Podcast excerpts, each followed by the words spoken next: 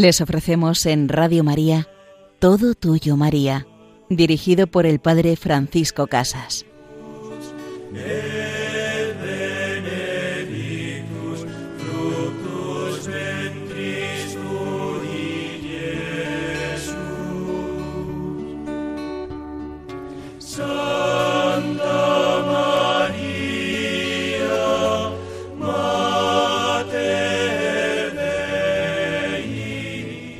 Todo tuyo, María.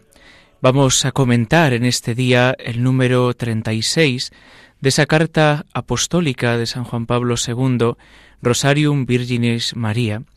Y en este día vamos a ir desgranando el sentido más profundo del rosario, del rosario como instrumento para la oración.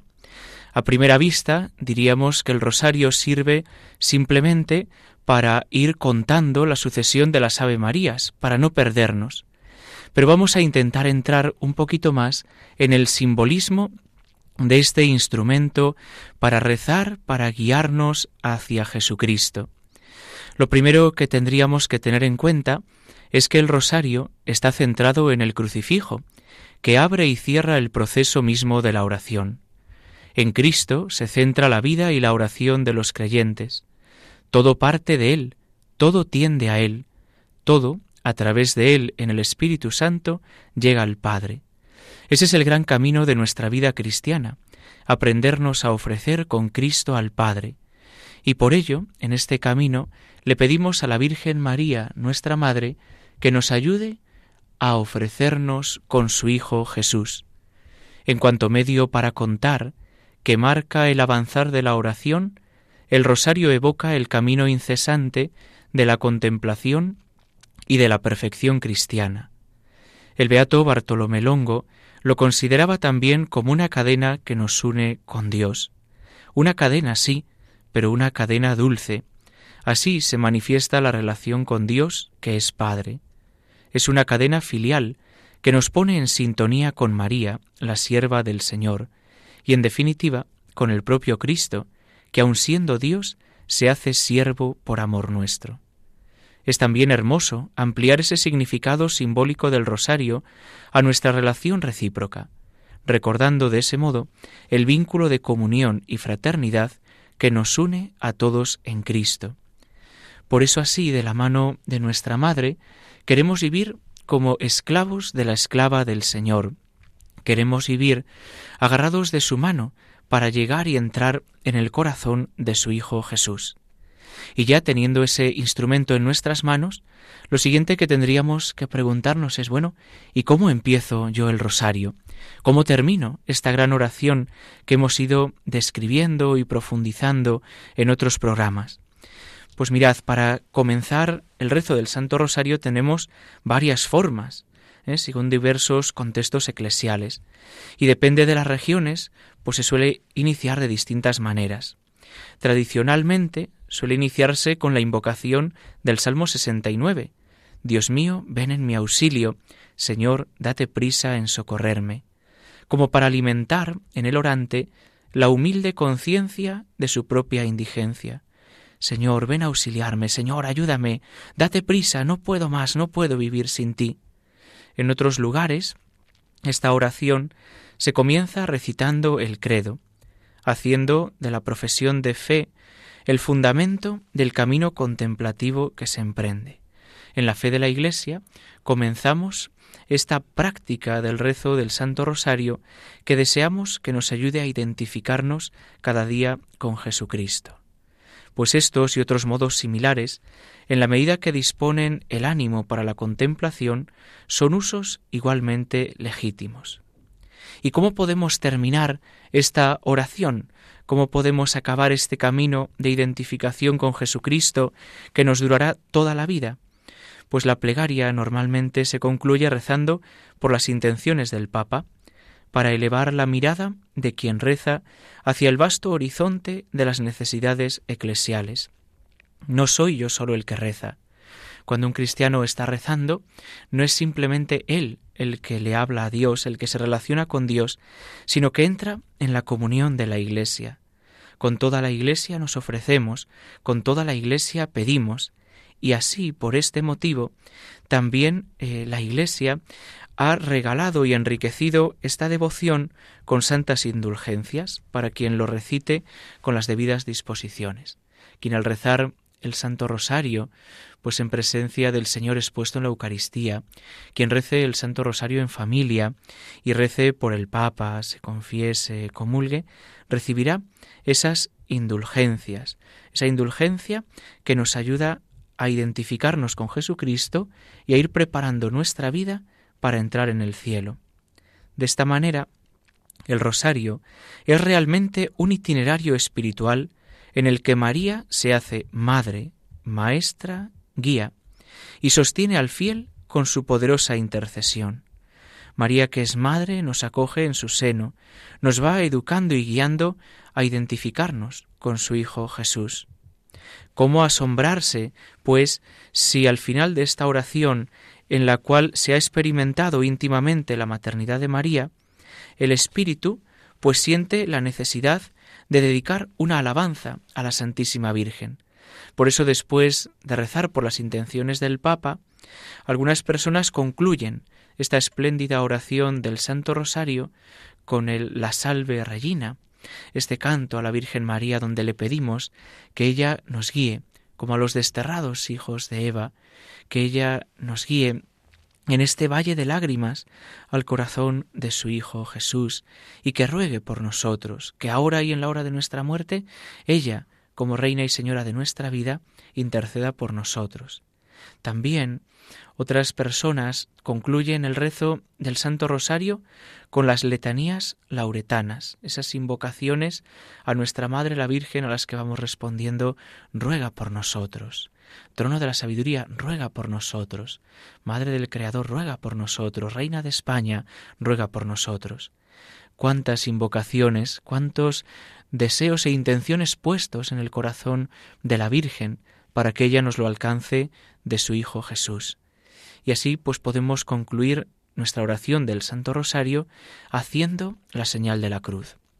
Lo que comenzaba con esa invocación como hijos necesitados, haciendo la señal de la cruz sobre nosotros, concluye también con ese abrazo del Dios Trinidad, Padre, Hijo y Espíritu Santo, que nos ayuda a caminar cada día de nuestra vida. Y podríamos preguntarnos, bueno, ¿y cuándo rezar cada misterio del rosario? ¿Cuándo rezar esos veinte misterios que la Iglesia nos regala?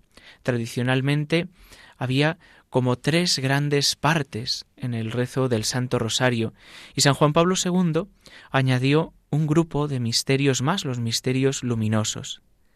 Pues sabemos que el Santo Rosario puede recitarse completo cada día, con los veinte misterios. Pero cuando a veces pues no nos da tiempo o tenemos grandes ocupaciones en la vida, muchos no podrán recitar más que una parte, según un determinado orden semanal, que vamos a ir viendo cómo se distribuye, porque es una pedagogía que nos ayuda a identificarnos con Jesucristo, a dar a cada día de la semana como un cierto color espiritual, muy parecido a lo que hace la liturgia en las diversas fases del año litúrgico. Tradicionalmente, ¿eh? según la praxis eh, actual, es que el lunes y el jueves estaban dedicados a los misterios gozosos, martes y viernes a los dolorosos, miércoles, sábados y domingos a los gloriosos. Y entonces San Juan Pablo II se preguntaba ¿dónde introducir los misterios de la luz? Y entonces se recolocaron todos los misterios para hacer ese itinerario de la fe. Y cayendo en la cuenta de que los misterios gozosos se proponían seguidos el sábado y el domingo, y ya que el sábado es el día tradicionalmente marcado por un carácter mariano, pues entonces se trasladó al sábado la segunda meditación semanal de los misterios gozosos, en los cuales la presencia de María es pues más destacada. Y así, desde este momento, desde que San Juan Pablo II hizo esa reorganización del rosario, el miércoles y el domingo se ha quedado la práctica de los misterios gloriosos, esos misterios que nos recuerdan la resurrección del Señor. El lunes abrimos la semana con los misterios gozosos, la encarnación del Señor, esa encarnación del Hijo de Dios que se ha hecho hombre para entregar la vida, para morir por nosotros. Por eso el martes y el viernes con toda la Iglesia rezamos los misterios dolorosos. El que se ha encarnado se entrega por cada uno de nosotros, pero no es solamente el crucificado, sino que es un crucificado glorificado. Así en el miércoles llegamos a esos misterios de gloria, de resurrección, de vida. La meta del cristiano es la resurrección y la vida eterna. Y el jueves la Iglesia nos recuerda que el Verbo encarnado, que ha sido crucificado, también vivió entre nosotros en esos misterios de la luz, que trajo a esta tierra el reino de su Padre, el reino de Dios. Y por eso, de la mano de la Virgen María, vamos recorriendo los misterios de la luz, para de nuevo, en el viernes, volver a los misterios dolorosos, el día de la cruz, el día en que Cristo se entrega. El sábado nos vamos al misterio de gozo, ese verbo encarnado, ese día de María que dijo sí a la voluntad del Padre, que se fió de Dios. Y el domingo, con toda la Iglesia, celebramos el gozo y la alegría de Cristo resucitado. Pues vamos a hacer ahora una pausita, vamos a escuchar una canción dedicada a San Francisco Javier, al patrón de las misiones, que Él nos ayude también a conocer y amar cada día más a Jesucristo.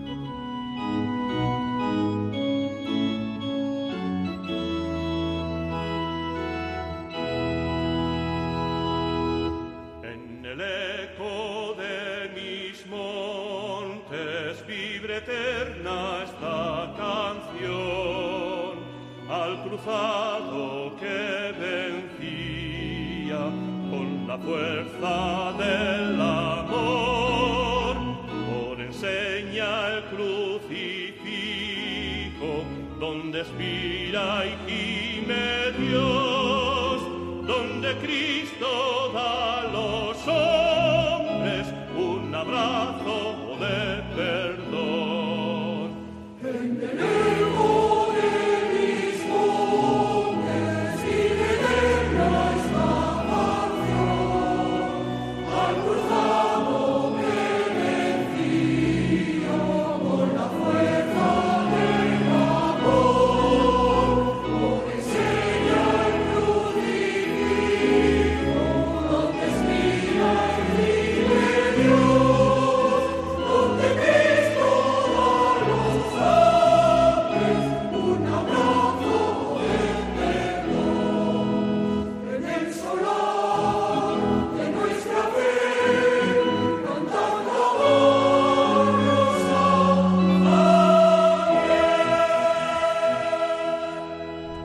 San Francisco Javier ruega por nosotros, gran patrón de las misiones, aquel que llevó hasta los confines de la tierra el abrazo del Padre, ese abrazo del Cristo crucificado, que desde ese castillo de Javier nos ama, nos abraza, nos escucha y nos lleva con su mirada al corazón del mismo Padre.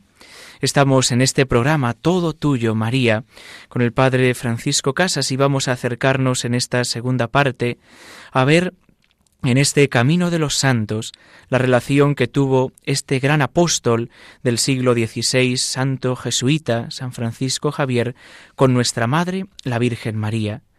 San Francisco Javier, quien naciera en 1506, es el patrono de las misiones y gran evangelizador del Oriente. Nos muestra con su vida y sus encendidas cartas y catequesis la importancia que tuvo el apostolado misionero en la vida y en la expansión de la Iglesia y en toda la espiritualidad de su época. Tuvo una gran relación con San Ignacio, quien lo envía hasta los confines de la tierra para llevar el amor de Dios y será precioso ver en alguna de sus cartas cómo él escribe a los estudiantes de París y de las grandes universidades occidentales que hay muchas almas que se pierden por no haber quien las bautice, quien las acerque al amor de Jesucristo. Por eso escuchamos y recibimos para cada uno de nosotros esta gran invitación.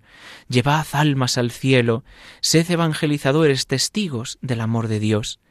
Y San Francisco Javier, quien era tan puro, no podía menos de ser un gran devoto de la Virgen de las Vírgenes y también muy favorecido de la Madre en toda su pureza. San Francisco Javier en el templo de Santa María de los Mártires, muy cerca de París, hizo sus primeros votos en el día de la Asunción de Nuestra Señora.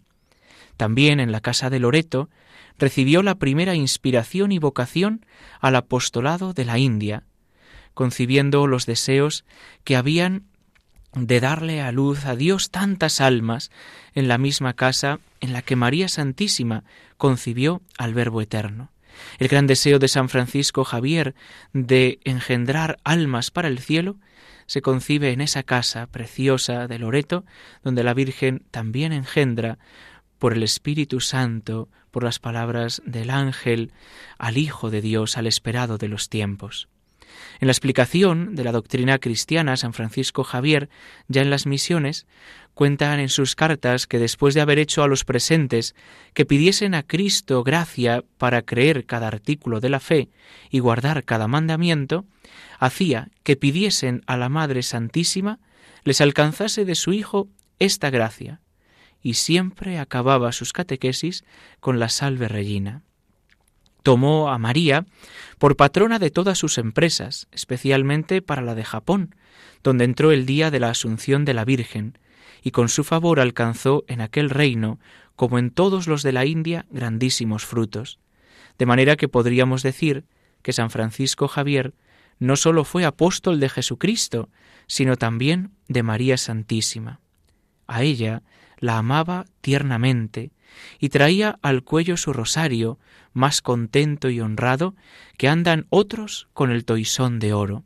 Su gran eh, instrumento de oración, su gran instrumento para llevar a los hombres a Dios era ese rosario colgado al cuello, como hoy vemos en nuestros días tantas personas que lo llevan al cuello, a los que habría que recordar que no es un collar, sino que es un instrumento de oración, un instrumento para llevar con gran devoción, pues guardado en el bolso, guardado con gran ternura, porque es un instrumento que nos lleva al cielo, y no simplemente un collar para lucir o presumir, Alguno dice, soy cristiano porque llevo el rosario al cuello. Pues no, mira, el rosario no es para llevarlo al cuello, es para rezarlo.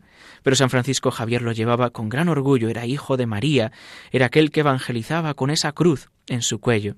Procuraba entrañar en todos la devoción a la Santísima Virgen, sabiendo que es carácter de predestinados, deseando que todos amasen y sirviesen a la que por tantos títulos debe ser amada y servida de los hombres, y buscada de todos los que quieran encontrar la verdadera vida.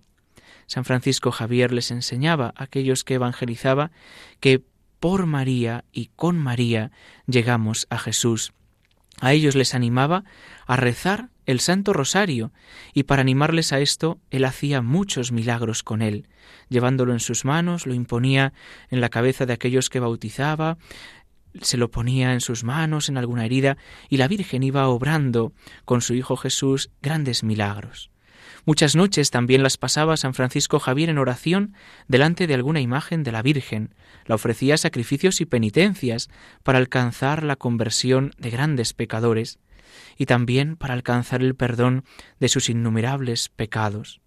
Tenía una gran especial devoción a la concepción purísima de María, y había hecho voto de defenderla en cuanto le fuese permitido.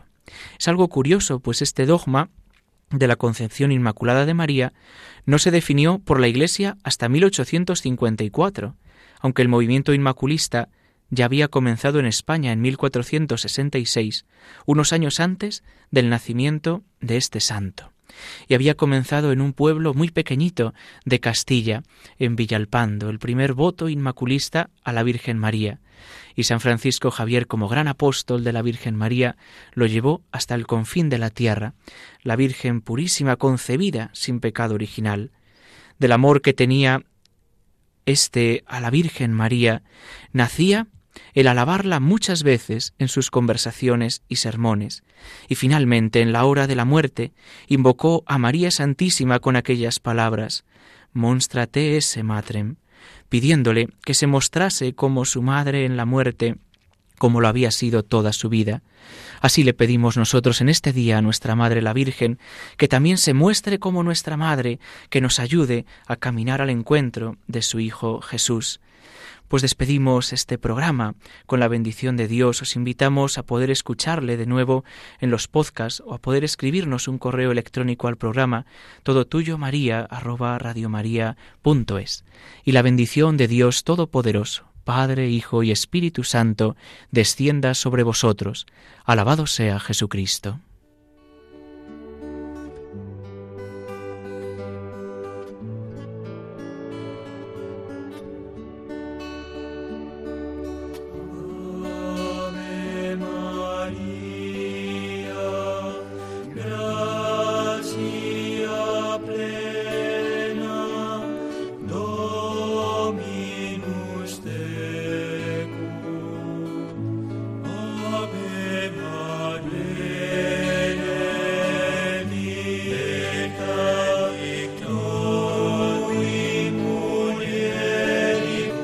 Han escuchado Todo Tuyo, María, con el Padre Francisco Casas.